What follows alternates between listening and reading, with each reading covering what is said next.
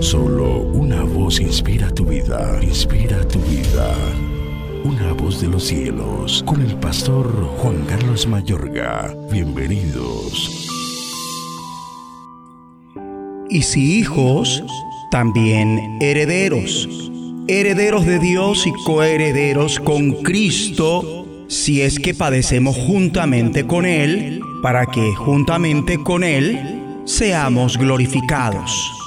Pues tengo por cierto que las aflicciones del tiempo presente no son comparables con la gloria venidera que en nosotros ha de manifestarse. Romanos 8, 17 al 18. Acepta con paciencia los sufrimientos.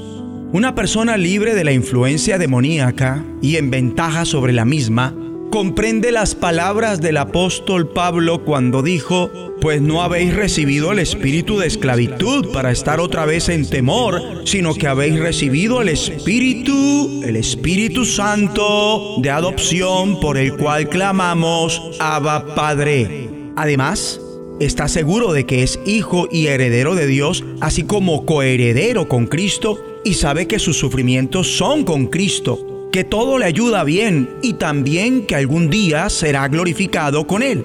Ahora bien, el apóstol en ese capítulo no solo trata de la dicha, sino también de la angustia de la vida cristiana normal. Entonces, los herederos de Dios y coherederos con Cristo debemos afrontar la angustia del sufrimiento si es que padecemos juntamente con Él. El apóstol, inspirado por Dios, realiza una de las declaraciones más alentadoras de las escrituras en lo que respecta a nuestro sufrimiento en Cristo.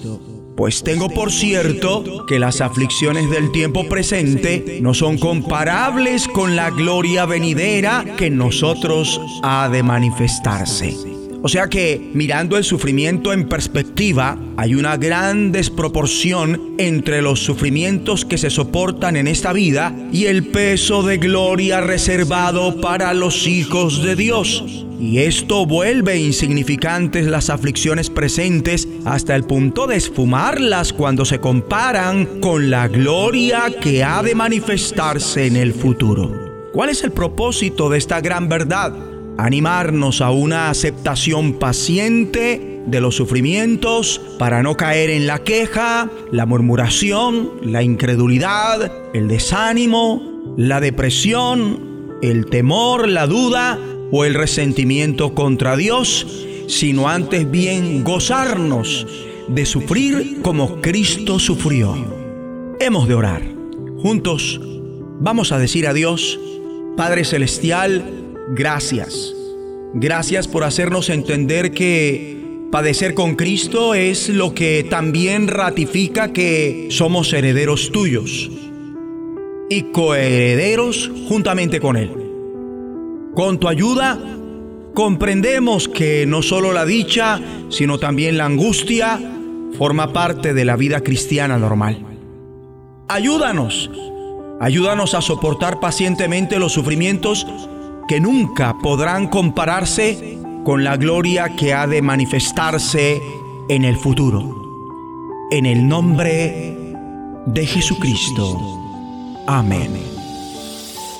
La voz de los cielos, escúchanos, será de bendición para tu vida. bendición para tu vida.